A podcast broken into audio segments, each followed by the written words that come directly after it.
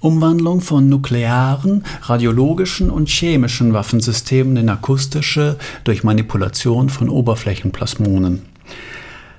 Nachhaltigkeit ist ein wichtiges Thema, aber Biodegradable Ammunition ist nur ein Anfang.